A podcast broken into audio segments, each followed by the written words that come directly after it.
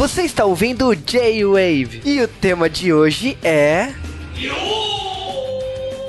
Quadrinhos. Ah, aqui é o Cal e obrigado, Wesley. Aqui é o Stunts e eu não achei o Ben Affleck na série. Aqui é o Capa e em Terra de Cego quem tem um olho não acha oftalmo. Aqui é o Juba e estamos falando da melhor cena da série, o corredor. Não, ainda não, cara. e sejam bem-vindos a mais um J-Wave, mais um J-Wave de Marvel e o segundo J-Wave a ter o nome de Demolidor. Não teve o primeiro. Ah, não, teve sim. Ah, fudeu. O outro demolidor dos cinemas não vai virar J-Wave, cara. Pô, por que não, cara? É uma, é uma obra de arte. Eu acho, eu acho que merece. Tem um filme que merece um J-Wave só pra ele, é esse. Ai, ai, o Não filme mais isso. agressor da história. Tinha, tinha aquela mulherzinha lá na, na- na- na- no auge dela. Que Cara, e e eu, eu vou te falar que, tipo, não, tá- não é nem o pior filme da Marvel de, de longe. Nossa, não é nem top 3. Ué, não tem o Justiceiro lá. Tem todos os justiceiros, cara. tem muito, tem muito, cara. O que não falta é filme ruim da Marvel. E vocês estão ouvindo uma voz nova nesse podcast. Trouxemos aqui em primeira mão o Capa. É isso aí, galera. Eu sou o Vitor Caparica e vocês me encontram no Vitor Caparica no Twitter e no blog seguemtiroteio.com. E é isso aí, o Stunts também, que o Stunts não tem jabá pra fazer, é do J-Wave, fazer o quê, né? Pô, acesse aí o J-Wave. Um podcast e, e às vezes, anti- antigamente tinha uma coluna com japoneses de biquíni, era legal. Era legal. Aí, aí você começou a variar muito e desandou. é verdade. E é isso aí, vamos direto pro podcast.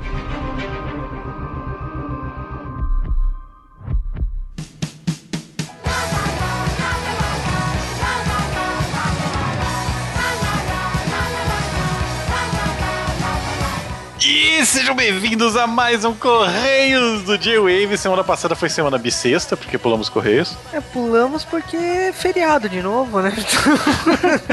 Deixa eu viajar, gente. Eu moro longe de casa. Mas essa semana temos então que tirar esse atraso de dois podcasts que foram sucessos enormes. Falamos aqui daquele podcast que fala do que é o maior RPG de todos os tempos ever. E também do segundo filme da franquia dos Vingadores que fecha a segunda fase da Marvel. E logicamente que dois podcasts com a presença do Cal, Sim.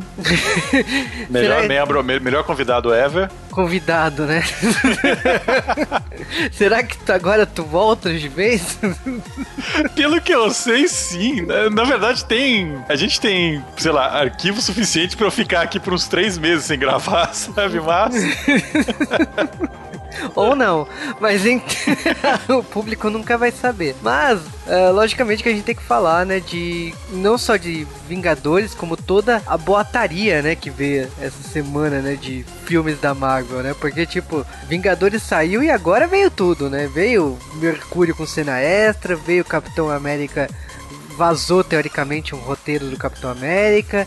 Homem-Formiga, que tá chegando aí daqui dois meses. Tipo, Marvel, essa semana invadiu, assim, nossos e-mails, né? É, e apesar disso, apesar de recebermos muitas notícias, apesar de sim, estamos fazendo um podcast de novo de Marvel. Nem ligo. Eu, eu ligo, porque eu falei que não, não ia sair essa semana isso, mas tudo bem. Vamos então falar dos e-mails e vou começar com o Crono. Eu vou quebrar o teu esquema de Marvel. Porque nós recebemos um monte de e-mail de Crono, eu sinto saudade. Eu, eu- é uma sensação muito boa quando você está certo, sabe? Eles não na caixa postal. Ah, porque o tema é seu, né? Sim. E tivemos até retorno de ouvintes mortos, né? Sim, nossa, voltou um monte de gente aí. Aliás, você sabia que teve gente famosa que ouviu a gente? Ô, louco.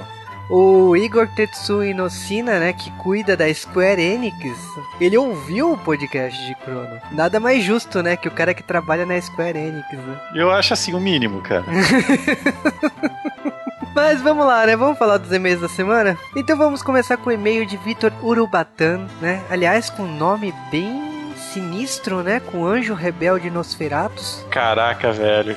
É pra ser bem macabro mesmo, né? É, é, ele é uma pessoa que realmente ele, ele, ele está correto porque ele concorda comigo, mas nem tudo, né? Bom, é engraçado que, tipo assim, ele falou que jogou alguns anos atrás, Mas o que ele queria falar a respeito de Chrono Cross. É, ai, cara, muita gente reclamou. O Juba, inclusive, ele fez questão de escolher os e-mails pra ler de pessoas que reclamaram de eu falando de Chrono Cross. Não, você acha que só veio do, do, do- dos e-mails? No Twitter, dos comentários. Ai, cara, ó. Chrono Cross não é um bom jogo da série Chrono Trigger. Se você, como eu disse, se você gosta de Chrono Cross, é porque você jogou ele antes de Chrono Trigger. O que significa que você está errado. Por que você fez isso? Mas é aquela coisa, né? Ele falou praticamente assim que o Cal demonstrou todo o seu carinho por Chrono, Cross, né? Uma ironia muito grande, né? Nossa, cara, você não viu nada. Ai, ai, ai. E, e eu fui todo feliz jogar isso, cara. Você não sabe. É, é, aque- é aquele coito interrompido terrível que é Chrono Cross. Agora o que eu achei engraçado que, tipo assim, ele, lógico, ele colocou uma sugestão de um outro jogo de RPG, mas ele falou que ele não é o ouvinte de psicose. É verdade, cara. É o seguinte, galera, tem vários jogos de RPGs que o pessoal andou sugerindo. Alguns desses jogos a gente acha que virariam um J-Wave, alguns desses jogos a gente acha que, tipo, poderia ser um J-Wave, porém tem público pequeno. E alguns desses jogos já estão gravados. É só o que tenho a dizer. É, né? Sempre fazendo suspense. Agora tem o e-mail do Tadeu Martinelli, né? O Ed Waza, que falou que ele praticamente assim ele foi acompanhando, né, o podcast. Ele já falou que não tinha ouvido, mas já considerava pacas. Contou a história, né, dele com, com o jogo. Mandou foto depois com o jogo de Nintendo DS do Chrono Trigger. Então, tipo, ele mostrou toda a sua paixão pelo jogo, né? Ah, cara, eu acho assim nada mais justo do que fazer isso pro melhor jogo. E não só isso, né? O Rafael HQ ele acabou falando do- dos dois temas, né? Ele falou que ele precisava correr desesperadamente pra jogar esse jogo. Jogou? É, isso ele não falou, né? E depois ele falou que foi pro cinema ver Vingadores e assim que terminou o filme ele começou a ouvir o podcast. Ele fez uma coisa certa, uma coisa correta que é ouvir o podcast assim que saiu do cinema. Exatamente. Eu lembro, inclusive, quando a gente saiu do cinema, exatamente a gente gravou um J-Wave no carro, cara. Lembra disso no primeiro? No Vingadores 1, que vocês me fizeram andar por São Paulo inteiro de madrugada. Foi muito legal, cara. Eu conheci São Paulo inteira. Literalmente. Mas ah, falando ainda de, dos e-mails da semana, tem e-mail do Daniel Cristiano Soares da Silva, que falou, né, de Vingadores, né? E ele falou praticamente que assim, ele tá acompanhando a estrutura dos quadrinhos indo pros filmes, que ele tá vendo o filme, mas ele gostou de algumas coisas como os combos a lá Marvel vs Capcom dos personagens. Então você vê o Thor junto com o Capitão América, tipo, o Thor batendo martelo no, no escudo. Que são coisas que muito golpe de jogo, né? É, o, o Daniel Alexin, ele não gostou muito do, do Mercúrio, né? Principalmente a morte dele. Que ele achou, ah, como é que um cara rápido daquele jeito tem uma morte patética daquelas.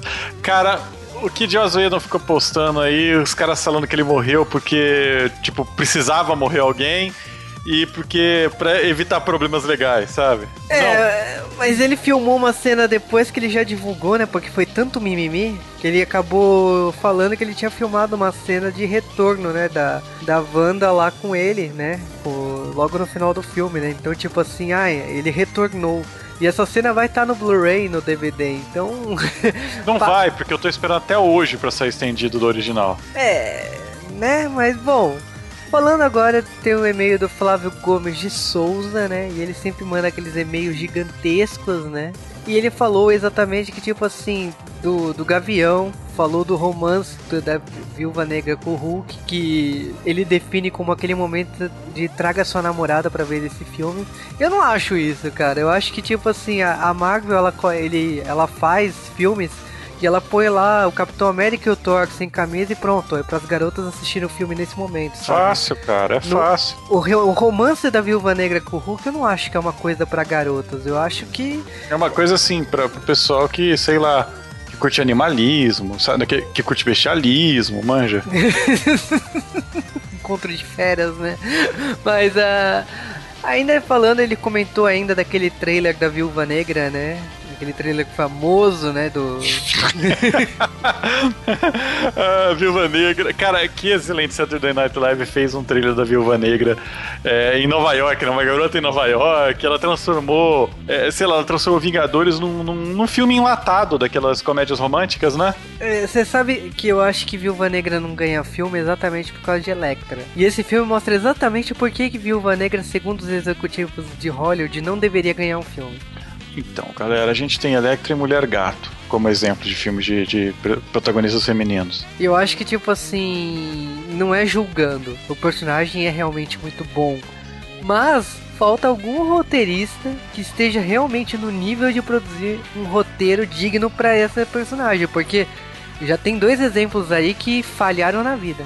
É, e teve uma briga feia também, porque Hollywood é, é ele tá naquele ponto que Hollywood tenta não ofender nenhum grupo. E houve uma pressão de um grupo recentemente, principalmente em cima do Joss Whedon, que chegaram a fazer ameaças mesmo, mandar cartas é, falando que sabiam onde morava, coisa do tipo por causa da forma como foi é, a Viúva Negra no filme, principalmente em relação a um detalhe e, e, do treinamento do personagem. Então tem bastante gente desse grupo que ficou bem é, irritada com isso. Então Hollywood realmente se coloca naquela posição: olha, se eu tenho que, para não ofender ninguém, para agradar todos os grupos, eu tenho que limitar a minha história a ponto que não seja possível contar nenhuma história, então eu não vou contar uma história, vou para outro filme.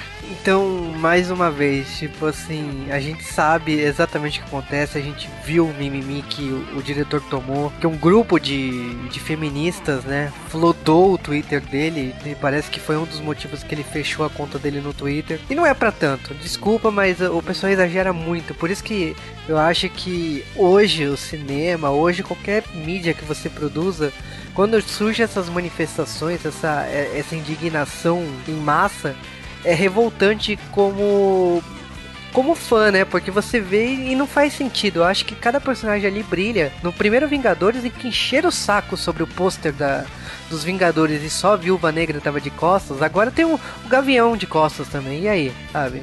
Então é, é muito chato esse, esse, esse questionamento que o público faz. Mas Ainda falando do e-mail dele, ainda falou do astronauta, né? Que ele falou ainda do, dos bons exemplos de quadrinhos nacional.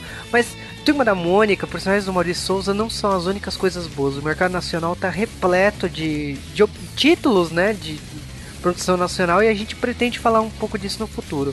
É, inclusive, galera, é, a maior parte desses gibis, é, sei lá, mais infantis, entre aspas, é, como eram os gibis da Disney, do Luzinho e tal, esses gibis são todos produzidos no Brasil, tudo versão nacional. Então, por mais que a propriedade intelectual não seja brasileira, o gibi é o que tá lá, é. Então, tem, tem bastante coisa antiga. E as coisas novas, né? Os graphic novels que estão saindo, que já saíram, o Brasil tem mostrado serviço. Aliás, vale uma curiosidade: é que saiu um graphic novel recentemente, né?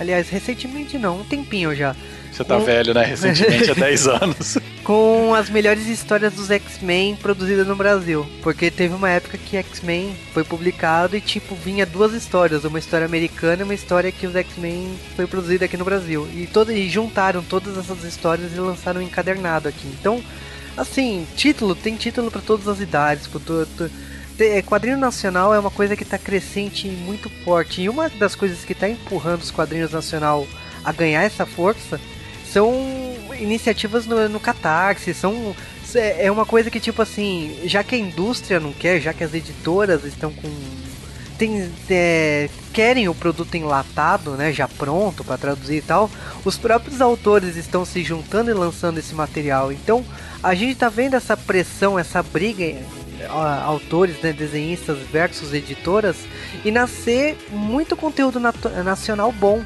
e eventos como o Comic Con Experience que criam áreas gigantescas com esses desenhistas e esses roteiristas lançando suas obras e tipo assim, a gente recebeu o release recentemente dizendo que a área vai ser triplicada. Não, e eu acho assim que esse pessoal tem que fazer mais barulho tem que mostrar mais esse trabalho deles, porque o Brasil já tem, já tá criando um momento nos quadrinhos e eu quero isso, eu quero coisa nova. Quem sabe um dia a gente tem uma revista é, não graphic novel, uma revista mensal com novos personagens. Quem sabe um dia a gente cria um universo de quadrinhos mais adulto aqui no Brasil. Um, uma continuidade. Eu espero isso e eu vou deixar isso com eles, porque a gente tem mais e-mail para ler. Exatamente. Então, bom, Agora é e-mail do João Paulo Ritter, né? E ele tava se lamentando profundamente que na cidade dele não tem cinemas, né? Ele tava. Ele falou nos comentários do, do podcast, depois ele mandou um e-mail e falando que ele, tipo, já que não tem isso, ele é um ouvinte bastante incomum, porque ele gosta de ouvir o podcast com todos os spoilers que merece exatamente pela falta de opção. Caraca, velho, hum, sei lá. É que eu sou uma pessoa que não gosta de ir no cinema, porque não tem nada mais irritante de que você ir numa sala apertada, fedorenta, com gente falando do seu lado e acendendo o celular, tentando ver um filme, quando você podia estar muito bem naquele teu sofá gigante, assistindo. Isso daqui é tudo por causa de uma certa empresa de de, cinema não quis patrocinar a gente. Também, se você quisesse patrocinar agora, você ferrou completo, né? Ah, que se foda, cara. Mas olha, o, o, João Paulo ele falou exatamente isso. Ele ainda sugeriu, ele reforçou, né, que ele ainda quer psicose. E ele perguntou se vai rolar um podcast de Poltergeist, exatamente porque tá saindo o remake aí. Cara, são, são temas que, que precisam de mais barulho. Inclusive, tem ouvintes que já estão suando que, que esses temas. E o pior é que não são temas ruins, né? É, Poltergeist, tipo, eu até vi esse remake, mas realmente, assim, se rolar, se rolar pedidos aí, a gente faz. O Psicose é bom, mas a gente já falou o problema. É só a mesma pessoa que pede, né? e vamos direto então pros nossos abraços, né? Então, abraço pro Rafael Padilha, né? Ouvinte antigo. O abraço também para Maquezan Tavares, que comentou sobre o podcast de RPG que ele gostaria que a gente fizesse. Abraço para Alex Machado, para o Josemar Nascimento, para o Danilo Sanches Ferrari, para o Rick Summers e para o Diego Miau Samar, para o Gladson Santana, para o Mário Martiniano, para o Daniel C. Soares, e para o Lunatic e para o Ji-san que flodou, né? Ele voltou, né, do de algum lugar, né, onde ele tava, né? Será que vai voltar a mandar os desenhos assustadores? Eu, eu espero que não. Essa parte a gente dispensa. Abraço também para o Danilo Mortari, para o Antônio Luciano Bonfim Neto, para o Thiago Machado, para o Luiz Henrique e para o João Paulo. E foram esses os abraços da semana. Né? E agora vamos para aquele seriado onde um membro do judiciário é cego e combate o crime. Não estamos falando aqui de justiça cega que passamos no SBT.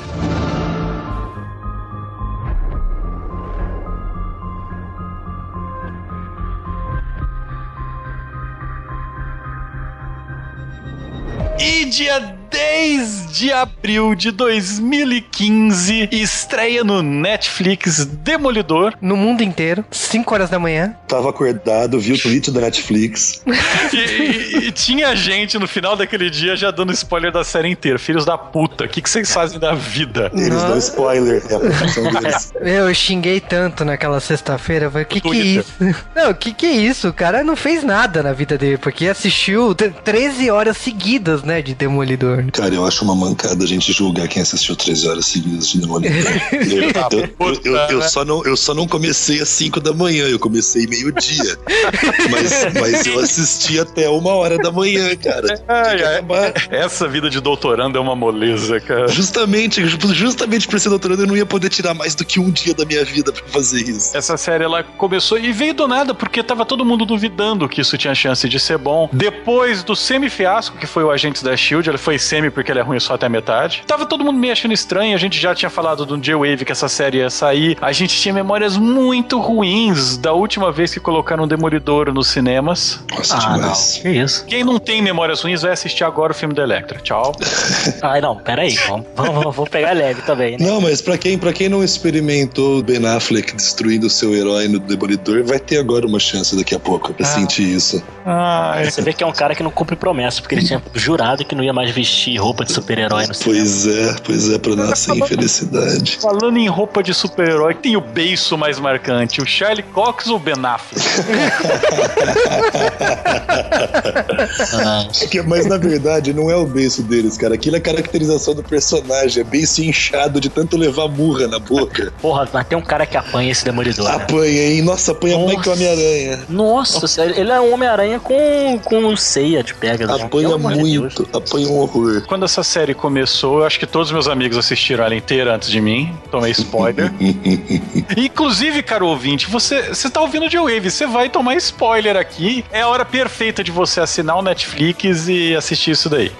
E já um spoiler, o Matt morre no final. É. Antes de mais nada, né? Já não queria esperança que no final o Matt morre, vai ter uma temporada só.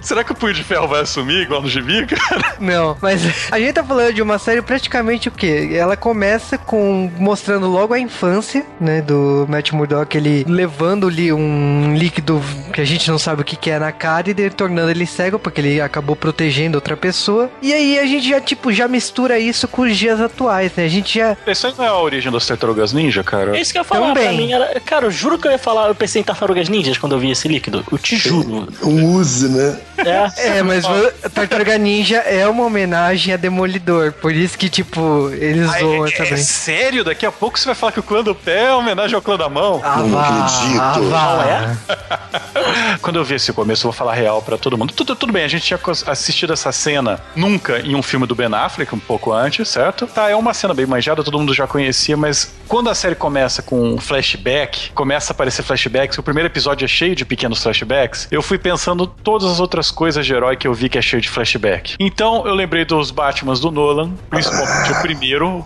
Eu, eu lembrei daquele estupro que fizeram com o Super-Homem e lembrei também da série Arrow, que aliás os flashbacks são melhores que a série, no caso de Arrow. o Stunts é fãzão de Arrow tá aqui pra ser zoado, viu, galera? Ah. Ao, passo, ao passo de que o ponto positivo é que no Demolidor os flashbacks são tão bons quanto a série, né? Bem colocados, todos no contexto da, da cena em que entram. É que, ó, eu vou te falar a diferença entre Demolidor e Arrow no caso de flashback. O flashback. Não, o uma flecha. Flashback. que o flashback em Demolidor é pontual. No Arrow é outra coisa, sabe? Tem episódios que tem mais flashback do que história. São duas séries Arrow. Problema. É, mas, mas, séries, totalmente diferente quase. Mas na real, o, o, eu acho isso um problema quando o cara começa a apelar só pro flashback, que significa que ele não teve história suficiente para contar. Sabe, ah, o meu roteiro não é bom o suficiente, então eu vou pegar uma outra história que já aconteceu, que a gente sabe que vai dar bem no final e não vai alterar o meu roteiro atual. Ah, e outra, o flashback, ele, assim, quando bem utilizado é fabuloso, mas eu não tô falando desses casos em que ele é bem utilizado, eu tô falando da maioria dos casos. O flashback, ele é um recurso um pouco preguiçoso, porque normalmente o flashback é colocado ou para você pré-estabelecer, mostrar para o seu espectador que já havia uma relação entre dois personagens, ou para você gerar no seu espectador a noção de competência de um personagem, tipo ele saber, olha, esse cara aqui sabe lutar muito bem e eu acredito quando ele luta muito bem, porque olha aqui o flashback mostrando onde ele aprendeu, como ele aprendeu. Então, são as duas funções de um flashback, ou relacionar personagens ou gerar competência. Essas duas coisas você pode fazer em cenas na linha de história presente com ações e falas do personagem. Só dá mais trabalho. O problema é quando a gente chega no caso como Batman Begins, que você tem um flashback que chama um flashback, sabe? Isso. Mas Demolidor, Demolidor aparece, Demolidor aparece batendo em um monte de, de gente assim. E, e, e eu apanhando, né? Ah, também, também. Apanhem. Nossa senhora. Cara, eu acho, eu acho que metade dos, dos capangas ali que caem é cair de ar, cara. Cara, alguém, alguém na internet já deve ter feito o hit count da série. Alguém deve ter feito. Eu boto fé que ele apanhou mais do que bateu. Ah, Cara, é, essa estratégia rock balboa de canção é muito boa. Não, funciona. É muito boa. Deu certo, cara. Orra. Aliás, isso é uma coisa que eu gostei da série, cara. Já começa por aí. O, o, os vilões, eles não caem com um soquinho, né? Eu achei engraçado desse primeiro episódio, até porque a gente, assim, a gente tava em dúvida sobre até onde a série iria, né? Porque é uma Até onde eu ia assistir. É. Também, mas é uma questão de profundidade. A gente conhece as produções da Marvel e por mais que elas estejam ficando sérias, a gente não sabia até onde o Demolidor, no seu foco, né, na sua classificação, iria, por ser uma produção da Marvel. O meu pegou PG-17 sem uma cena de sexualidade, só na violência pegou PG-17. Meu filho, o Netflix não tem PG. Assiste Não, quem mas- tá ali logado. Logo no começo tem aquele sequestro das garotas, né? Que usam até choque elétrico, né? Pra ver se elas param de gritar ou não. E, e é, é a primeira cena que aparece o Demolidor. E você percebe que, tipo assim, realmente a série não tá brincando. Vai ter sangue, vai ter luta, vai ter. Porra! Tem sangue pra caralho. Principalmente o dele. É, o dele mais do que o de todo mundo. Ele podia ter começado com uma roupa branca, ela ia atingindo durante a série. Podia, podia. Tinha que ter uma propagandazinha do Hemocentro no final de Pô. cada programa. Então fala aí, já que a gente falou de sangue branco, coisa branca, tipo vermelho tingido branco, e a abertura dessa série, hein, senhores? Caralho. Que abertura bem montada, hein? É, mas o Netflix tá de parabéns com essas aberturas, né? Puta que pariu, eles devem ter pegar aquele molequinho que faz os CGs e escravizar o cara com cafeína direto na veia. Deve, deve. Porque, sei lá, os caras fazem House of Cards, fazem isso daí. Tá, tá de parabéns, Netflix. Não sei o que, que vocês têm aí. Quero ver o do resto da série. Dinheiro é verdade, né, cara? Esse é o, é o superpoder. É não, uma... mas isso é um argumento fraco. Isso é um argumento fraco. Ah, não, Fox, a Fox também tem. É. A Fox também tem. A Fox tem mais até, eu acho. Eu acho que é dinheiro além de nenhuma restrição criativa, sabe? Quer fazer? Faz. Você sabe? Quer fazer? Faz. Sem, sem limitação, sem. Exato, liberdade criativa pros artistas. Que é o que a Fox não tem, né? Liberdade criativa nem sempre é uma coisa boa, Joel Schumacher. Você tá falando que o filme do do. Você tá criticando Batman e Robin, aquela pérola. É, tinha mamilos lá no. Pô, cara, Nossa, sério. e como tinha Mamilos naquela... Mamilos nasceu dessa, desse filme? Pô, é, né? Aqueles mamilos foram polêmicos pra caramba mesmo, né? Que você...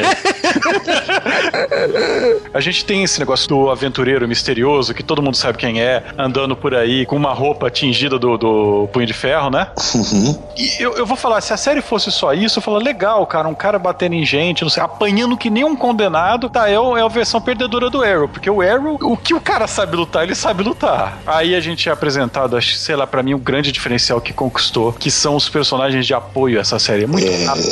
A gente é apresentado primeiro ao que talvez esteja brigando como o melhor personagem da série, que é uma briga difícil entre dois personagens dessa série, que é o Fog, Que ator que eles foram achar, velho. E como esse cara entendeu o personagem. O fog dele, aliás, como é costume dele, é melhor do que o fog dos quadrinhos. O fog dos quadrinhos não é tão bom quanto da série. O Fog tá genial. Puta que pariu. Claro, você tem que ter, sei lá, um encosto, tem a Karen Page também. Karen é legal porque quem conhece os quadrinhos já visto uma tempestade. Karen tá aí, né? É, pois é. Vai dar merda. Vai dar merda. Cara, o Demolidor. O Demolidor tem um pau podre que não tá escrito, velho. Ah, velho, não é que ele tem. Eu, eu, eu, eu também discordo disso. Não é que ele. Falaram já pra mim esse argumento de que ele só escolhe mal. Ele não escolhe mal. O nome disso é estatística por amostragem. Ah, o nome disso, Como o nome esse cara- é mercenário. Como Pronto. esse cara pega mais do que o Wolverine, pega a Marvel inteira, então é óbvio que uma hora ele vai pegar umas minas erradas no meio do processo. É estatística, cara. Estranhamente, por ser cego, ele cata as mais gatas, mas ah, É, é o mistério da vida do Fog esse. a série nos primeiros episódios, ela tem um foco no sentido assim, primeiro mostrar, no começo da série, além do Demolidor tá apanhando e tem- parece que ele acabou de se tornar Demolidor, tem a questão do escritório, né, de dois jovens que estão chegando no bairro. O bairro está num processo de reestruturação porque foi destruído pelos eventos que a gente entende como Vingadores. E o Fog e o Matt, eles estão construindo o escritório deles ali, né, exatamente numa região que é mais barato, teoricamente, né, e tá começando do zero, né. Tanto que é muito engraçado quando eles alugam a sala, a questão da vista, né. Ah, então quem vai ficar com a vista que a, a corretora nego fala? Meu, Pois é. é. o Matt, É, sabe? Ele é- eu vou a melhor vista, fica pra mim, por Eu, favor. eu tenho um amigo filho da puta que faz isso também. Melhor vista, por favor. O apartamento dele que ele paga mais barato, cara. Que coisa fabulosa. Aliás, o apartamento dele, caralho. Caraca, mas tudo bem. Na minha o casa cara... não é assim. Minha casa não é assim, tá? O cara, o cara, na verdade, ele mora numa garagem, pelo que sim, eu Sim, Não, e o da hora, ele mora naquele pulgueiro, naquela pocilga, naquela espelunca. O Stick chega lá, a primeira coisa que o Stick fala: esse conforto todo aqui, hein? Essa vida mansa. Acho que tem cerveja importada na geladeira. Não, mas, mas, mas, lá chama só americana a cerveja, isso, viu? Isso. Ah, é nacional. Não, na verdade, pior que na verdade a zoação é essa, né? E além disso daí, acho que logo no primeiro episódio, né, tem aquele lance da Karen ter sido acusada de um assassinato. A culpa é sempre do contador, né? Então a Karen, ela é secretária de, um, eh, de uma empresa lá de, de contabilidade, ali numa área de contabilidade, e que ela começa a descobrir que, tipo assim, o chefe dela tá recebendo altas quantias de dinheiro por causa de é, desvios, né? De obras, desvios de seguros, né? Então, tipo, a reconstrução de Nova York tá rolando um dinheiro muito grande e que ela descobriu simplesmente ao abrir o um envelope, né? A gente não pode esperar tanto, né? Mas, tirando, tirando uma cena de luta que tem no final, que a gente vê, sei lá, a primeira vez que ele enfrenta um cara que manja um pouco mais de arte marcial, a gente começa a ter uma noção que as lutas vão ser legais. Aliás, o final desse episódio é, é muito legal. Mostra todo o crime de Nova York, todos os chefões falando, e depois mostra cada um fazendo a sua parte. E você vê que é um império, tipo, cada um faz uma coisa, são tipo os reis do crime espalhados em Nova York ali São só. peças Sim. de uma máquina maior. Então, para funcionar todo aquele sistema, eles tiveram que se unir e desenvolver formas de trabalhar com a droga, de trabalhar com outras formas para movimentar todo o dinheiro. É um grande conglomerado, um holding da vida, né? É, exatamente. Mais do que uma organização criminosa, Nova York tem um crime organizado, dividido em organizações pequenas que cada uma faz a sua parte. E o mais legal de tudo isso é que tem uma pessoa pessoa que ela. É, você sabe quem é, ele não é revelado. A gente conhece um assessor dele, né? O braço direito dele, né? O meu empregador gostaria de fazer uma oferta. Esse braço direito, estamos aqui falando do Wesley, que tá brigando pau a pau com o Fog de melhor personagem da também, série. Também, também. Que personagem bem construído. E esse também existe no Gibi, mas o Gibi ele é um merda, cara. Ele é tipo, sei lá, ele é um encosto do rei, sabe? Aqui não, o cara é um, um personagem muito relevante, é, é amigo. É o braço direito mesmo do cara, né? É. Segundo episódio, nós temos a introdução de mais um dos personagens que vai ser recorrente dessa série, que é a Claire, a enfermeira que vai ajudar o Matt Murdock, ou seria Mike. Você vê que o cara tá acostumado, né? A inventar nome. é. cara, mas eu gosto tanto desse episódio porque, tipo assim, até então a gente tem a sensação que será uma coisa contínua, né? Tipo, uma história que não vai parar, uma adrenalina, né? Já que a gente tá acostumado com filmes e tal. Nesse segundo episódio, basicamente o Demolidor, ele cai, né? Depois de ter dado errado numa luta, ele tá bem estourado, né? E acaba sendo levado pra casa dela. Teoricamente, ela tá ali ajudando ele porque acha que é um bandido ali da, da região, então ela tá, ela tá quebrando galho, né? Mas ela vai entender que não, ele não faz parte ali exatamente disso. Quando ele pergunta para ela, né, por que você me ajudou, ela fala, fala, meu, trabalho no hospital. Outro dia chega um bandido arrebentado, no outro chega dois bandidos moído, no terceiro chega três bandidos aleijado. E todo mundo fala de um cara de, de máscara, de preto. Aí eu tô aqui, eu acho quem caído no lixo, um cara de máscara preta que espanca bandido.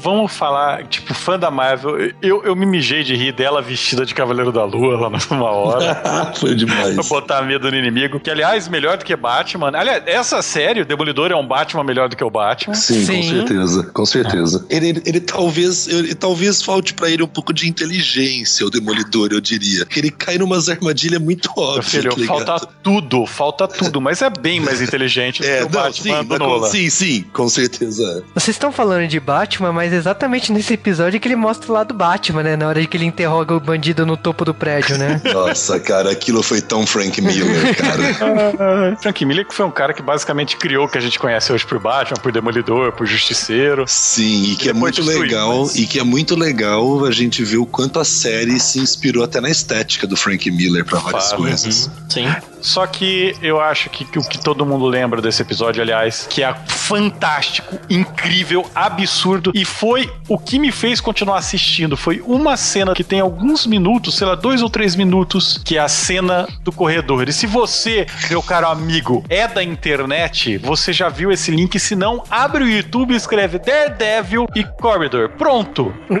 Só escreve isso e vai assistir, porque essa luta é mais bonita do que o que lutou todos os Batman de todos os Todos, filmes. de Porra, todos os filmes. Folgas. Desde a época do Tupac Soul, desde essa época, é, é, de longe a melhor luta. Essa questão eu achei muito interessante eles falarem que foi toda filmada em um take. Plano sequência, né? É, não tenha sido o ator mesmo que fez o tempo todo, que nas filmagens, assim, assim que ele entrava no corredor, ele saiu dublê e coisas do tipo. Eu achei genial porque não dava pra perceber. Eu juro que eu pensei que na hora que a câmera ia pra parede realmente parava. Então a questão de ser um take é impressionante mesmo. E curioso que, na me... assim, pelo menos para mim, foi na mesma semana. Em Agents of Shield teve uma sequência também de luta bem desse mesmo estilo também com a Sky, cara. A Sky, inclusive, todo mundo tá falando que o orfanato onde o Matt foi depois Sim, é que é o, é, o, mesmo, né? É o mesmo dela, mesmo dela. Caraca, os caras davam o que na água dessas crianças, velho?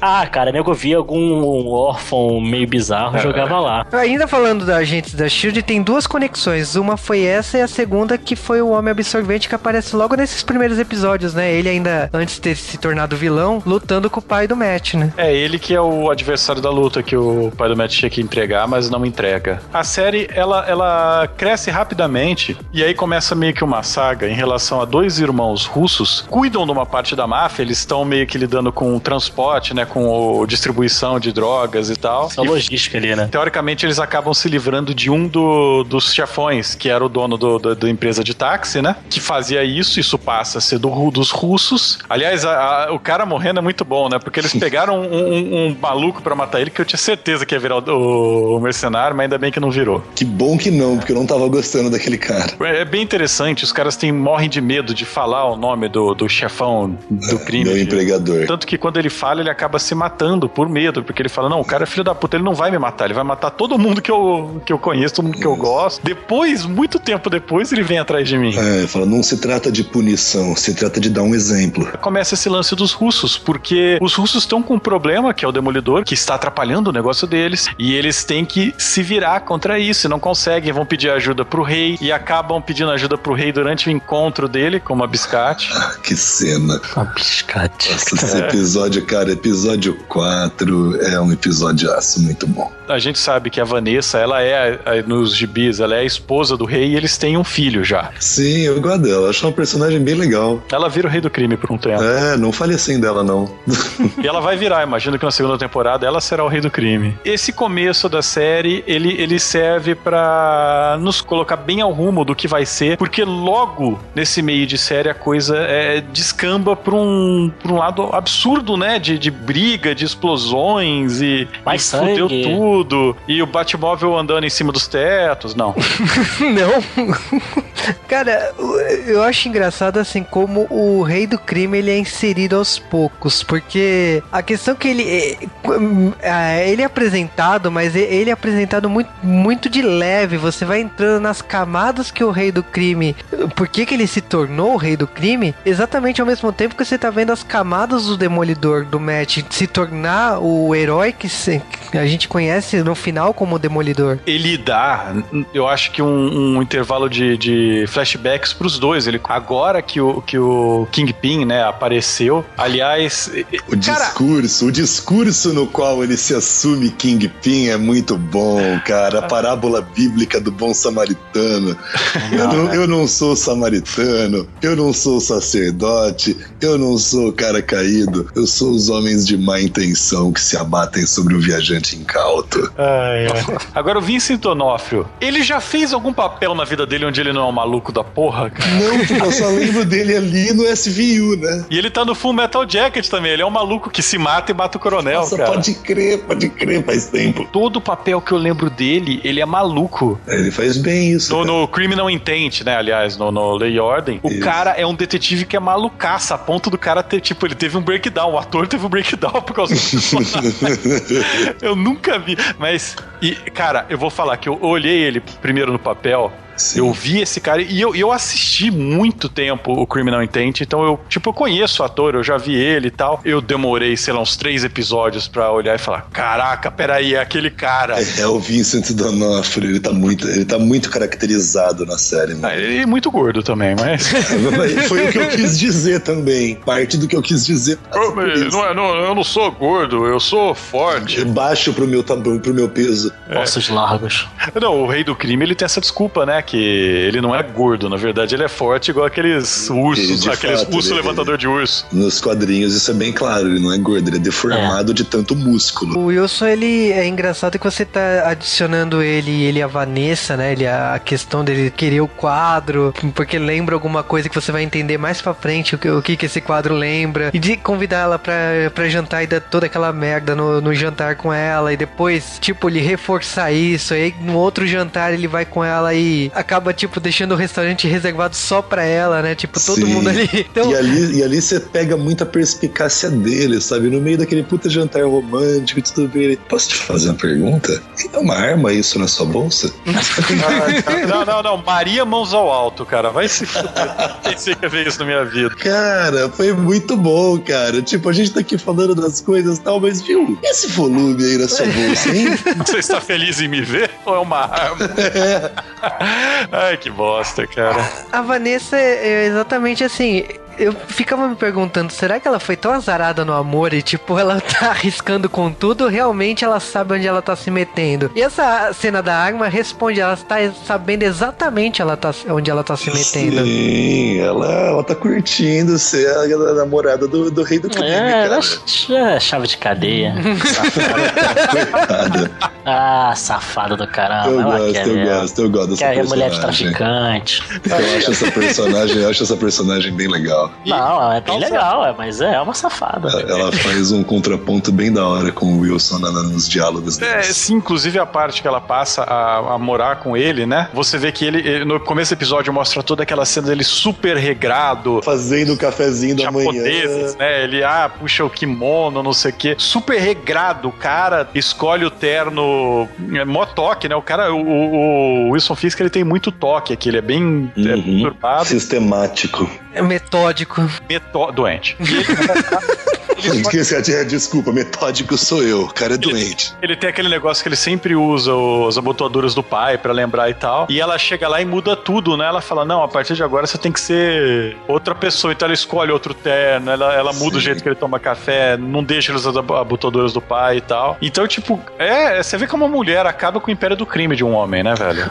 Ou, ou na verdade começa, né? Porque foi a partir dela que ele começa a ter uma outra perspectiva de não estar tá mais no escuro, tá ligado? De foda-se, eu sou o rei do crime mesmo, que eu acho que vai ser a continuação do personagem, né? Agora que ele já foi até pra cana. Tipo, o discurso dela nunca foi o de fuja do crime, o discurso dela sempre foi o do make them pay, tá ligado? É. Faça-os pagar pelo que fizeram com a gente. Então ela, ela, ela quer ver. Ela é evil, cara, ela é mais é, evil que ele. Ela parece mais vingativa do que ele, na verdade. Se você parar pra, pra ver os dois personagens, ele, ele, ele você até simpatiza um pouco pouco depois, assim, e que, pô, até que o cara, né? Você até começa a desconfiar, pô, até que, pô, pode ser, o cara tá tentando fazer o bem ali da forma dele, meio louca, mas tá, né? É, Agora, outra, outra personagem feminina, acho que pra mim a personagem feminina mais legal da série é Madame Gal, cara. Exatamente, era onde que eu queria chegar, porque o, o rei do crime, eu acho que assim, o Wilson, antes de falar de rei do crime e tal, pra você ser um, um verdadeiro chefe, você tem que saber falar todos os idiomas ali dentro. Puta, cara cara. É bom, né, cara? É no começo ele tem o Wesley e sempre você tem os personagens lá, tipo, nível Marvel total. A Madame Gal só fala em chinês, o, o, o, o Japa lá também. Só fala em japonês e tal, pode crer. Isso tá confirmado. ele falava, ele falava que ele falava Sim, ele falava que ele falava. Ainda bem, né? Mas com sotaque tipo, tipo português de Brasil.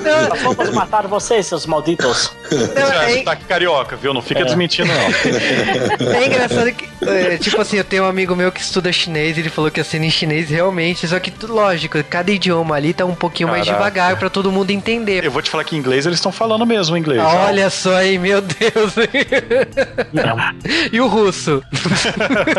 e você no começo da série, você sempre tem o parceiro dele, né, o comparsa Wesley, que traduz para ele, mas esse detalhe que o Wesley nunca fala outro idioma, vocês perceberam isso? O Wesley só entende e traduz pro rei. Então ele fala, ah, ele disse tal coisa, ele disse tal coisa, e ele sempre traduz de uma maneira diferente do que foi falado, né? Ele é um Babel Fish, na verdade, né? É, e o rei toda hora ele fica olhando com cara de confuso quando falam e tal. E naquela hora que a Madame Gal chega pra ele dar um tapa na cara e fala, para de, de mentir que eu sei que você fala chinês, sei que você fala japonês. fala tudo, o curso é. base, é o primeiro, o primeiro ano do curso pra, pra Mastermind Villa é todos os idiomas. Wilson, a gente, tipo, quando a gente viu o passado dele, com o pai dele, e, tipo, o que aconteceu, o crime que aconteceu na casa dele, de, a, a, gente se pergunta o que aconteceu depois. E o, acaba que o Wilson é o próprio Batman, né? Porque ele foi, viajou pelo mundo pra se entender. Realmente, ele, Verdade. ele é Batman do que o Demolidor. O Demolidor, ele foi lá e apanhou de um velho cego. Com a diferença que não foi um criminoso que matou os pais dele, né, cara? Foi ele, o rei do crime foi. Foi, foi, foi. Foi, foi um criminoso, ele próprio. Ele próprio, foi ele que matou.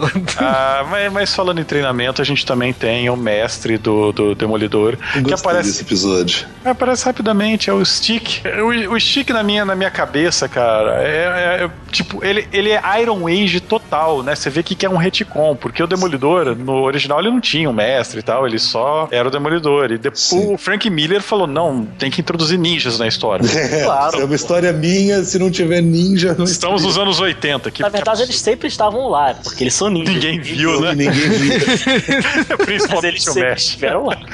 Mas...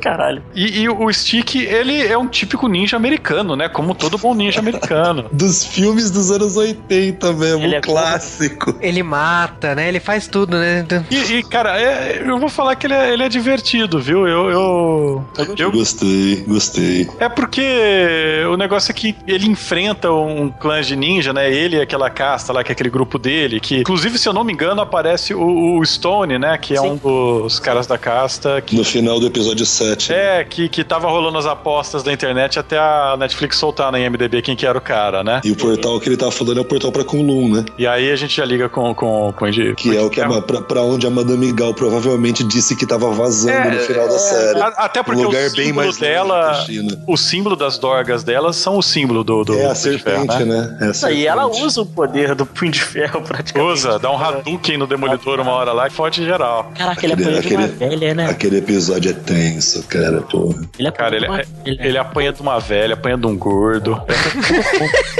cara, ele apanha, ele apanha de todo mundo, cara. Não, mas, mas apanhar, apanhar mesmo é ele apanhando do japonês. Nossa, nossa. Caraca, velho. Cara, que moída. Aquela história de ter pena de você não vai bater num ceguinho, mal Caralho, no ceguinho. Esse não teve pena de nada. Não, e, e, e no final o japonês morreu por acidente. que o pai é por puro, assim, por um acidente de trabalho, eu diria. Se tivesse, se tivesse medidas de segurança no trabalho né, não. isso não teria acontecido. Ele começou a acertar o demolidor. Nossa, para, cara, você, você tá on fire, né? Ele não tocou. You're on fire. Cada ótimo, vem, vamos apanhar. Aquela luta também é legal e segue aquela lei do ninja inverso, né, cara? Quanto mais ninjas você tem, mais eles Me, apanham. Isso, um ninja poderosíssimo. Mil ninjas apanham para um herói. Mas o que eu acho legal da dosagem dessa série, que a gente tá falando de desenvolvimento de alguns personagens, mas assim, a série é bem equilibrada de mostrar também, tipo, não só o Demolidor, como também o Matt e, e os personagens em volta dele. Então, eu acho legal que a Karen, que a gente tá vendo como secretária deles, né, que ela decide pagar o caso dela com serviços, né, da, como secretária, ela começa a investigar e tem... Caraca, isso deu muita impressão de que ela... Eu, eu, cara. Eu, eu, eu, fiquei pensando que eu pensei, sério, ele vai chamar a Karen de puta mesmo aqui no podcast? Podia ser, podia ser, mano, mas... Que vacilo. Não, não. Isso como Porra, cara. Demora, demora pelo menos cinco anos pra isso acontecer. Coitado da Karen, Um cara. dia, se eu tiver uma empresa e desviar dinheiro pra prostitutas, vai ser assim que eu vou desviar, cara. Serviços com, com secretários. Porra, mas na Karen ainda, velho? Ah, era bonitinha. Karen é um seis e meio, cara. Mas é bonitinha. Mas é engraçado que ela começa a investigar e ela quer que isso vá pra mídia, que acabe incriminando, que ela, ela quer realmente que o crime dela seja punido, né? Que as pessoas que foram atrás dela. E é nesse momento que ela vai atrás do jornalista, né? Que a gente conhece muito bem como fã de quadrinha, né? Ah. Nossa, nossa, que ah. piadinha. Conhecemos muito bem o Ben Urich. e que tá bem melhor, inclusive. Ah, bem melhor do que no quadrinho. Tá no jornal que tá sofrendo com, a, com a, os problemas da internet, blogueiros e tal, então ele tá vendo uma crise ali. É muita ele... mágoa. é muita mágoa. As grandes matérias ficaram pro passado, então ele, ele tá vendo uma crise ali no jornal. E ele tá querendo há muito tempo mostrar esse crime que invadiu aquela região, ele tá investigando, então ele tem metade da investigação pronta e a outra metade é com a chegada da Karen. Então eu acho muito legal esse arco que também tá sendo desenvolvido. Então tem muitas, tem muitos personagens e muitos arcos desenvolvendo até a conclusão da série. E logicamente que ele vai pagar o pato por saber de tudo isso. É, inclusive eu achei uma muita coragem da parte dos roteiristas matar um personagem tão central do, do, do cenário do Demolidor, tá ligado? Tipo, e, e, ele tá bem melhor do que o Cypher no filme do, do Ben Affleck, sabe? Ah, lá vem você criticar o Ben Affleck de novo. é, porra, o cara coloca o vilão do Matrix no filme e acha que a gente vai concordar que o cara é bom? Não. Mas você sabe que, assim, já que é pra encerrar essas comparações com o filme do Demolidor, eu confesso que eu achava muito difícil superar o Rei do Crime, que era a única coisa que eu achava bom no filme do Ben Affleck. Era a única coisa que eu achava bom. É, porque era um ator foda, né, cara? O Michael Clark Duncan. E aí, tipo assim, esse, esse Rei do Crime, lógico, é totalmente diferente. Não é só a cor do personagem que é diferente, né? Mas aí a gente tá falando o seguinte: a gente tá falando de um ator que, que tipo, sei lá, um cara que, que a gente nunca achou que ia ser ator, que virou, que, que, que é o rei do crime. Que hoje eu, só, eu só reconheço ele como o rei do crime, sabe? Sim, claro. E a gente tá comparando ele com um cara que já é ator, só que não reconhecido, né? Que é o caso do Vincent D'Onofrio, que ele faz realmente papéis de malucos com maestria na história. Mas aí que é pese, é, também tem isso, mas em que pese que pra, pra, pra, pra gente é, aqui. tipo, tipo pra, rock, né? É. a gente tá achando que tá atuando bem pra caraca, mas na verdade ele é realmente maluco, caraca. tá ganhando um Oscar, né? Caraca, isso é muito bom, faz papel de lesado. Mas em que pese que pra gente que é fã, né? Ele é o, o rei do crime. Pra maioria do povo, ele é o, o, grandão do Espera de um Milagre. Se tem uma coisa que, que, que eu falo assim, que salva naquele filme do Demolidor, ou a melhor coisa naquele monte de merda, sabe? Aquela, aquele, aquele grãozinho de milho em cima do monte de merda. Electra, né? Não, cara, porque nem lá ela tá legal, cara. Lá ela tá ah. parecendo um homem. não, menos que a atriz é bonita, vai. É, mas lá ela é um homem, cara. Você viu o filme do Electra, cara? O braço dela é maior que a minha perna. Mas, eu tava, o, tava fazendo muita academia, Jennifer Garner. Ela tava época. cara, lá. Ela tava fazendo muito, ela tava não, muito tá MMA. Tava mas muito o, MMA. Rei do crime, o rei do crime daquele filme, ele é legal porque por mais que ele esteja, sei lá, caracterizado de uma maneira estranha, ele é um personagem que mudaram bastante a caracterização dele se você aceita, sabe? Em vez de ser aquele personagem sério, tal, colocaram um personagem que é falastrão, bonachão e ainda ficou legal no, no Demolidor. Sim. Mas eu acho que era porque tinha tanta merda ao redor que você vê aquela coisa que é menos merda, sabe? E brilha, né? De tipo assim, é olha isso. só, né?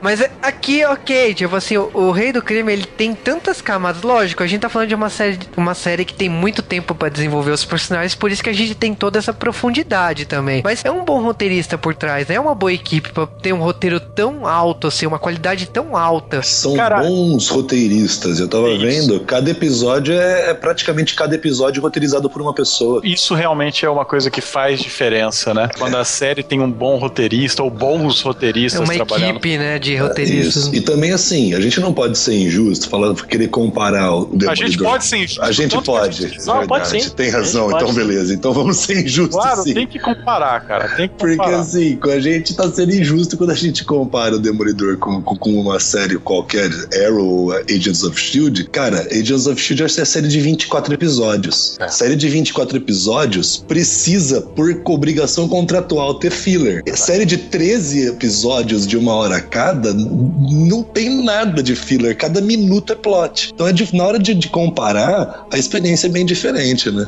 Verdade, isso me lembra Vikings, que eu tava assistindo também. Nossa, que, linda. Nossa, que é uma série, que série linda. Que pariu. Muito legal. Precisava e ela um J, tem precisava isso, de um né? J-Wave, hein? Eu tenho que terminar de ver, mas eu, tenho, eu, tô, eu, tô, eu tô, vou começar a terceira temporada. Mas ela é também isso, né? Ela tem poucos, poucos episódios, como o Capa falou aí. É uma mudança a cada episódio. E os atores, cara, que normalmente você tá esperando esse tipo de série tem os atores bonitões e tal. Olha o Agents of Shield, que você tem, tipo, ah, todo mundo é modelo, por acaso, sabe?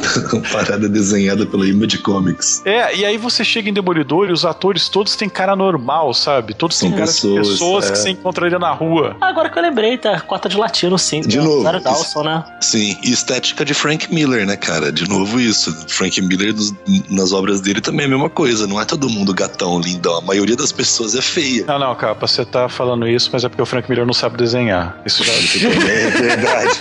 Era, era pra elas serem bonitas, né?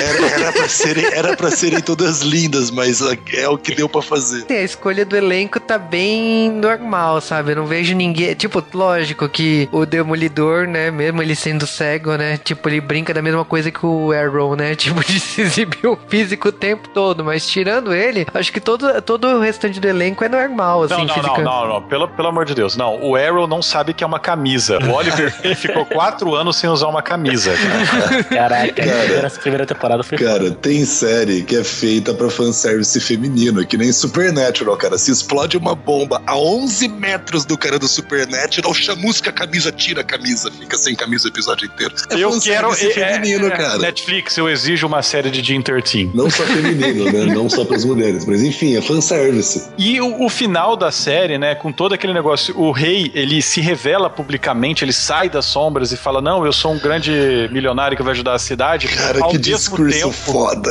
ao mesmo tempo que ele força o demolidor, né, o, o tal vigilante de Hell's Kitchen, a ficar mais sombrio ainda, porque ele incrimina tudo que ele tinha feito, ele consegue incriminá-lo, todo aquele lance com os russos, com os chineses e tudo, joga tudo nele. Então fica numa situação que até os amigos dele, as pessoas que deveriam acreditar nele, que por exemplo o Fog, quando ele descobre que ele é o demolidor, ele, ele tipo, ele fica com a dúvida por meio episódio. Ele vai ser meu amigo ou não? Será que esse cara é um bandido ou não? Mas é bom que ele continua ajudando, né? É muito legal isso. É. É aquela mas coisa é- de, porra, Porque, só- mano, você conhece o cara há 20 anos. Por pior que seja um segredo horrível, que o cara deu uma puta mancada com você, não muda o fato que ele tem 20 anos de comportamento que você pode julgar. Sim, não, é que me parece muito comportamento de, de namorado quando briga, sabe? Isso, isso. Quando, porra, tá lá brigando, Ah, mas tá bro. cuidando lá do machucado. Cara, bro, bromance total a relação deles. Eu acho que o, o Rei do Crime também tem a vantagem de quando ele coloca o, o Demolidor como vilão da história, né? Ele também elimina muitas pessoas que ele tem do lado dele. Então, por exemplo, ele tem aliança com a polícia. É um ótimo momento de você eliminar a- as pessoas que você banca da polícia, né? Pra ficar do seu lado. Então é um momento que você ele mata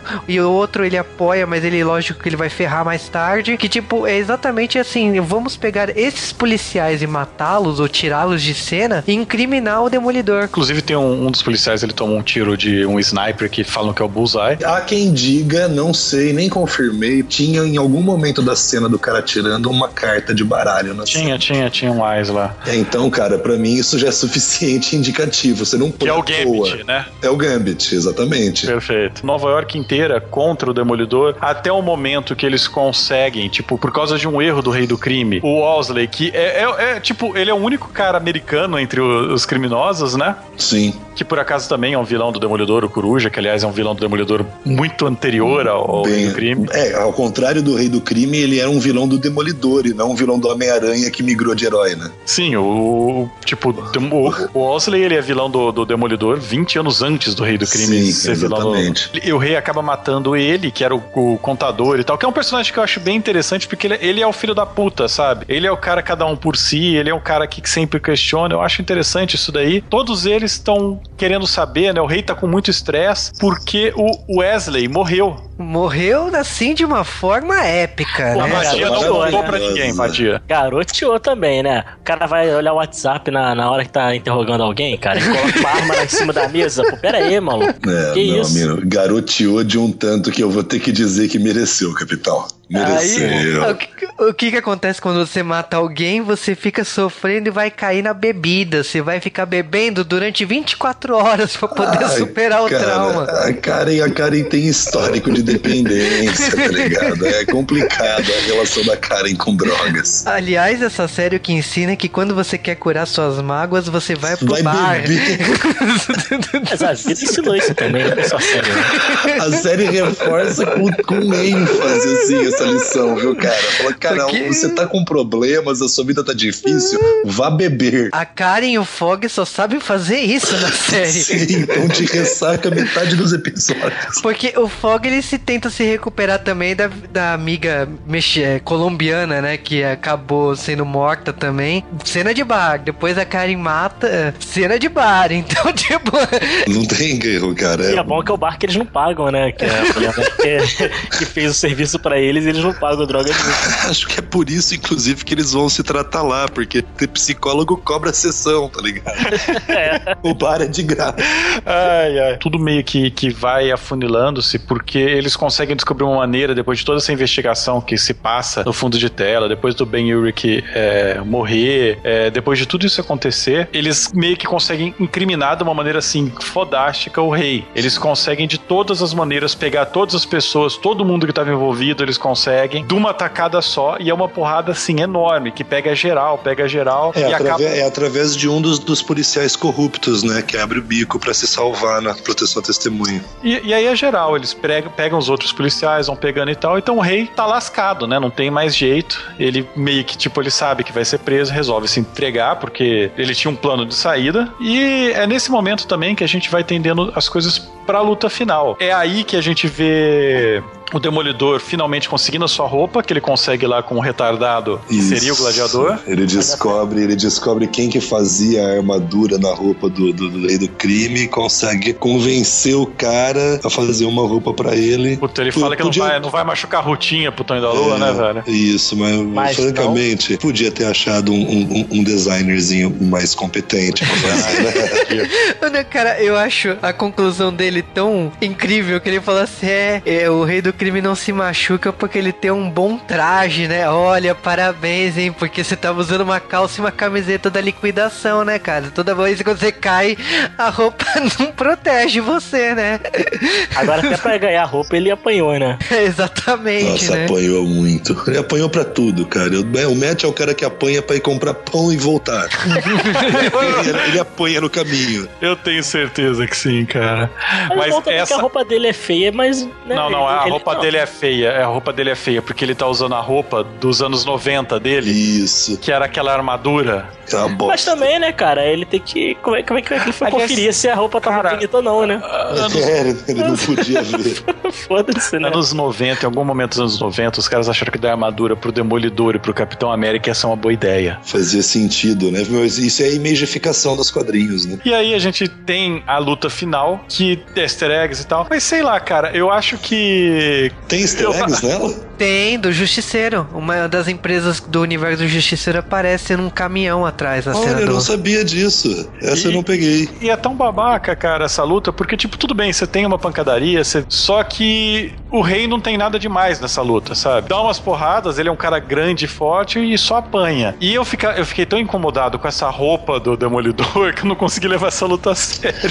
Eu gostei da luta final, cara. O que, o que a luta final mostra é que o rei do crime não consegue acompanhar a velocidade do Demolidor. Por mais que pro tamanho dele ele seja muito rápido, o Demolidor também é muito rápido pro seu tamanho e tem metade do tamanho do Rei do Crime. Até porque seria ilógico você botar um personagem como o Demolidor que teve uma. teve todo um treinamento, apesar de, a gente tá ninja, tá sacanear. Né? É, ele apanhou aqui, beleza, a gente tá sempre brincando que ele apanhou, mas ele teve um treinamento. O Rei do Crime, até então, pelo que a gente saiba, ele não teve treinamento nenhum de luta. É. Ele é fortão, beleza, ok. É, ele, nem luta, ele, nem luta, Essa série eu achei muito legal, que ela tem um realismo muito legal de realismo, é entre aspas, né? De artes marciais, no sentido de que, cara, esse Demolidor tá totalmente MMA, tá ligado? É ele, ele luta no close combat, ele vai batendo e andando para cima. e ele tem o lance do boxe mesmo, é. é. Vê que ele tem, beleza, ele tem lá os golpes de Kung Fu, alguma coisa, mas você vê que ele tá sempre levando uma hora ali pro soquinho do então, boxe. Então, assim, cara. eu achei muito significativo, achei que funcionou bem isso. Ele ter tanto ele ter levado a surra que ele levou do rei do crime primeiro, porque, meu, ele tinha acabado de, de ganhar por sorte do Nobu pra quase morrer. Da mesma maneira, fez sentido que depois, relativamente recuperado e com uma armadura, ele tinha que dar uma surra no cara mesmo. Não, mas você tá falando da coreografia. De, de, coreografia, né? A gente tá vendo a luta e até mesmo quando aparece o mestre dele, você entende que, tipo assim, foi um treinamento curto. Mas o Demolidor, ele tem uma vantagem, que pelo menos assim, a série deixou bem claro que tem a capacidade, por causa desse pequeno treinamento, de enxergar tudo. Por mais que ele seja cego, ele enxerga tudo. É, e ele fala até fog, que ele fala que ele consegue antecipar a intenção de ataque no, no batimento cardíaco da pessoa. Ele fala Pô, que ele vê o mundo como se estivesse tudo em chamas. The né? World on é. Fire, é, o nome do episódio 5. Eu queria até fazer esse comentário. Essa série tá de parabéns na representação da, da, da, da pessoa cega. Eu achei isso bem legal. Assim, muita gente eu li no Twitter, principalmente, querendo apontar defeitos. Gente que, enfim, enxerga e não sabe como é a vida de uma pessoa cega, querendo apontar defeitos. Por exemplo, ah, o Matt sempre conversa olhando pro rosto da pessoa. Sim, porque ele enxergou até os nove anos, então ele já tem essa linguagem corporal adquirida e você não para de conversar olhando pro rosto da pessoa depois que você fica cego. Então isso que parece um furo, não, não é. Tá certíssimo, é como funciona. Postura corporal, uso da linha braille que ele usa uma hora, a linha braille eletrônica que ele tá usando no escritório para ler, tá muito bem feito Tirando o fato que, obviamente, ele não é cego, porque ele não tem nenhum problema, não tem deficiência nenhuma, ele não tem limitações, a representação social da pessoa tá muito bem feita nessa série. Isso eu gostei bastante. E agora também tem o lance da série que acho que foi até você, né, Vitor? Hum. Capa, que você sempre tava falando da Netflix com a questão de acessibilidade. Essa série primeira, marcou né? um momento, né? Ela marcou um momento aí na acessibilidade. Foi a primeira série que a Netflix colocou, contratou um estúdio para colocar a faixa de áudio com audiodescrição para pessoas cegas poderem assistir o Demolidor. Aqui então, tá de parabéns, Netflix. Mandou ver, cara, porque assim. É, Tira o emprego você... do Luigi mesmo. Vo... então, assim, se você for na Netflix Brasil mesmo, lá em idiomas, embaixo de inglês tá lá, inglês audiodescrição, e aí logo eles dizem que vão colocar audiodescrições em outros idiomas, e não tá mais só no Demolidor, já tem em outras séries da Netflix, como Marco Polo, já estão também. Ah, legal. É legal não, cara, eu acho que é. É, é, é o momento, mínimo, é, é, o, é o mínimo mínima. Estão fazendo é, mais do que obrigação, é. mas, mas aproveitaram. São os primeiros que fizeram, né, cara? Sim, Ninguém faz. E, a, e aproveitaram o momento oportuníssimo da, da série do Demolidor, sim, né? É, uma jogada de marketing. Muito bom. Ia ser muito escuro ter uma série de um cego e cego. Que os cegos não podem assistir. Uma primeira série com um protagonista cego foda. É, e, e, essa série ela termina de uma maneira meio aberta, né? Com o rei preso pela primeira é. vez vestindo branco. Preso olhando e olhando. Isso, olhando pro branco. Pro branco. Rabbit, in a, Rabbit in a Snowstorm. O Nelson Murdoch, a empresa, sendo de verdade, e eles começando a trabalhar, né? Agora sim, vamos começar e tal. Eu acho que ela terminou num ponto bem interessante. Ela termina igualzinho o, o Homem Sem Medo, né? Que é o é. se jogando do. É o mesmo, mesmo ângulo de cena, né? Um decalque de cena. Então eu, eu achei esse final, assim, legal e, e ficou naquilo lá. A gente ainda vai ter pelo menos mais três séries do Netflix antes de ver uma segunda temporada do Demolidor. E, na verdade, eles estavam. Eu tinha lido em algum lugar. Vão adiantar para o que vem, né? Eles que falaram. eles vão adiantar a Season 2, porque, cara, vamos falar de uma série que fez sucesso com o público. Alguém aqui, sério, já viu alguém falar achei Demolidor uma bosta? Ninguém. E, Ninguém. Cara, essa série, mesmo, mesmo gente da minha timeline que nunca leu quadrinhos nenhum, não só do Demolidor, de nada da Marvel de DC, assistiu e adorou, cara. E, e aí, nesse momento, eu fico feliz que a gente tá tratando da Netflix e não, por exemplo, da Fox ou da Warner, que o fato de uma série fazer sucesso não significa um, ela não vai continuar boa ou ela não vai continuar.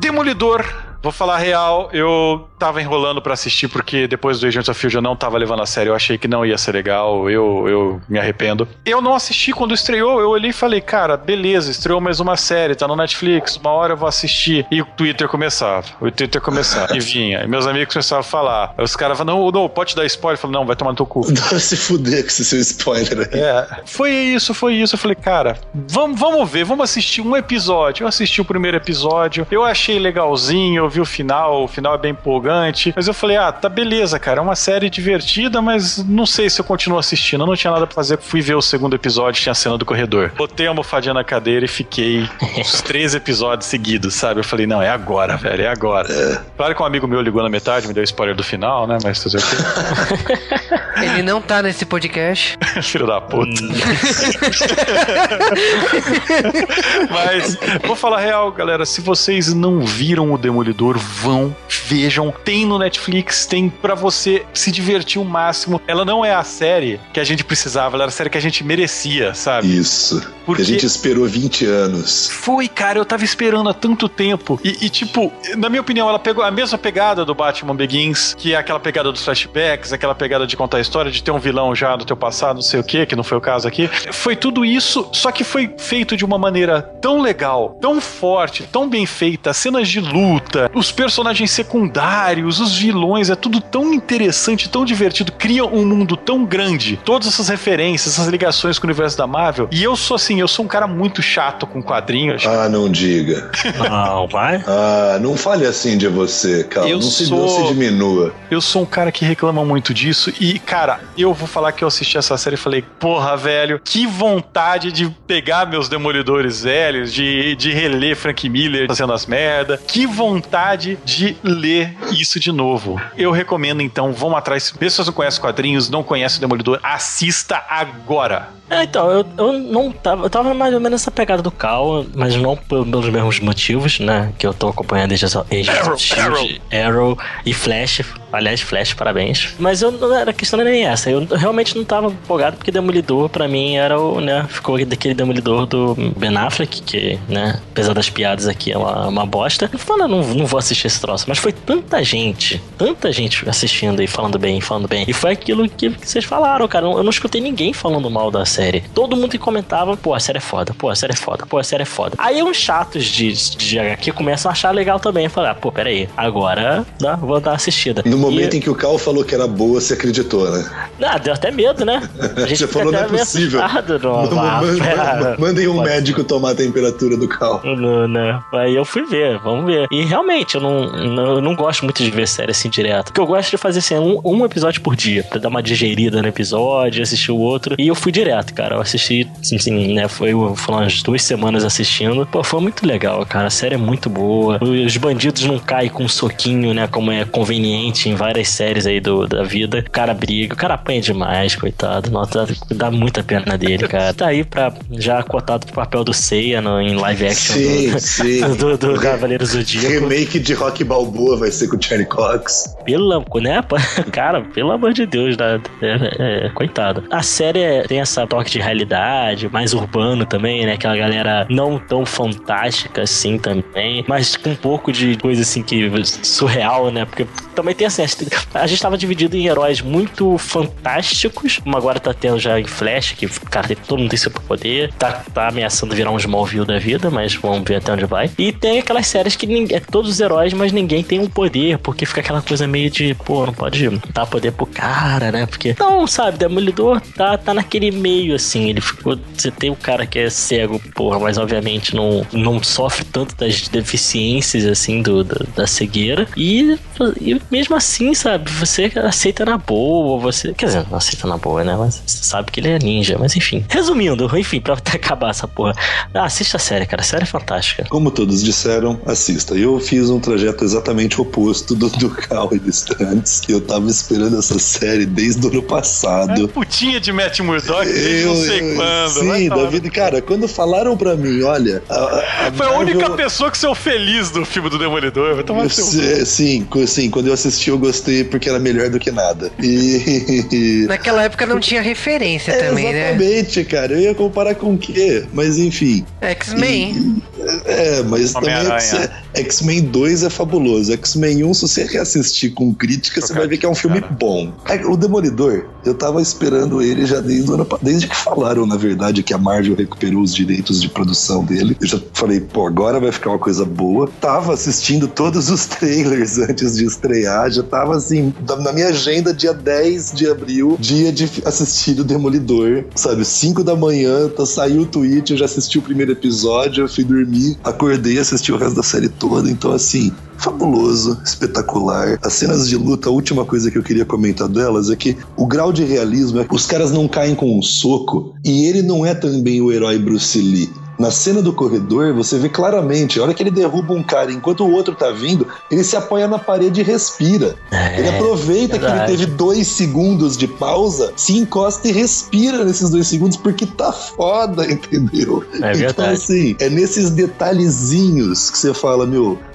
quem coreografou essas lutas tá ó, parabéns, mandou bem demais. Tudo nessa série é bom. Ela é perfeita? Não, não é. Tem probleminhas aqui e ali. Minha nota pra ela seria um 9. Assisti já duas vezes. É espetacular, assistam. Cara, falar de Demolidor é aquela coisa assim. Primeiramente, né? Você. Eu não acreditava numa série de super-herói da Marvel, porque eu acho que a última série, né? Hulk, Homem-Aranha. A única pessoa que tava esperando que ia ser foda era eu mesmo. Só. Ninguém é, deu nada pra essa série. Não, a questão nem é essa, é que tipo assim, quando você vai pro lado da Warner, você vê que rolou adaptações demais, sabe? Mesmo Arrow, que tipo, é, Arqueiro Verde não tem nada a é ver o Batman, né? É, é, o Batman é o Batman que botaram na série pra nego não encher o saco, os fãs não encheram o saco com Batman, né? O Flash é o que tá mais fiel até agora, de, do, do que eu tô é. vendo. Com suas devidas adaptações, sim, mas é o que tá mais sim, fiel. Sim, então, sim, pelo menos do lado concorrente. Então, do lado da Marvel, a gente tinha agentes da Shield que, pra mim, não me impactou, né? A gente Carter, sim, mas agentes da Shield, não. Demolidor, assim, eu tava com uma expectativa muito grande por ser do Netflix. Não é por ser da Marvel. Eu tava querendo ver como, como seria a visão do Netflix pra série. Ah, visão. Peguei.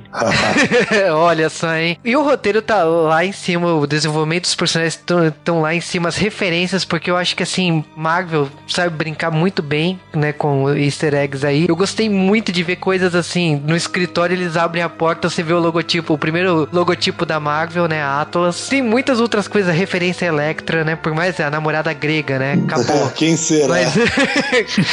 e, esse tipo de sutileza, né, tipo a Madame Gal, então, eu não moro exatamente na China, eu moro é, um pouco mais, mais pra lá. Longe, bem mais consideravelmente mais longe que a China. Então, é essa sutileza, essas brincadeiras no, na fala, que eu acho que torna a série muito melhor do que ela já é. O, o, todos os personagens estão fodas ali. Todo o desenvolvimento está foda. Não tem um enche linguiça. Tudo ali tá muito bem desenvolvido. O que o Capa tinha falado de roteiristas, eu até fui olhar, tem 10 roteiristas, quase um por episódio. Lógico, tem alguns episódios que tem dois roteiristas naquele episódio, mas ok, sabe? São, são 10 roteiristas, então tinha altas chances de ser ruim, mas não, cara, a série é muito boa. Então, independente de ser um herói da Marvel, se, se tá no universo da, do Marvel dos cinemas, porque a única citação aqui que linka mesmo a coisa mais direta dos, dos cinemas é a destruição destruição de Nova York. Tirando isso, é uma série que você pode assistir de boa. Tem uma, tem uma referência ali. A... Além dessa, tem se pelo menos ele tivesse um martelo mágico ou uma é. armadura de ferro, eu entenderia.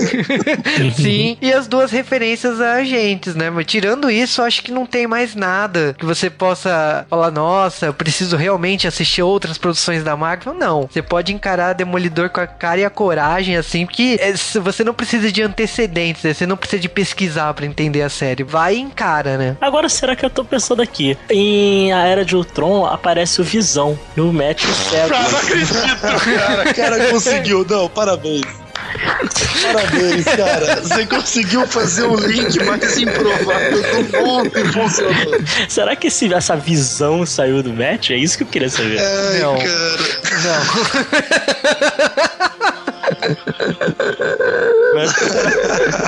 Não.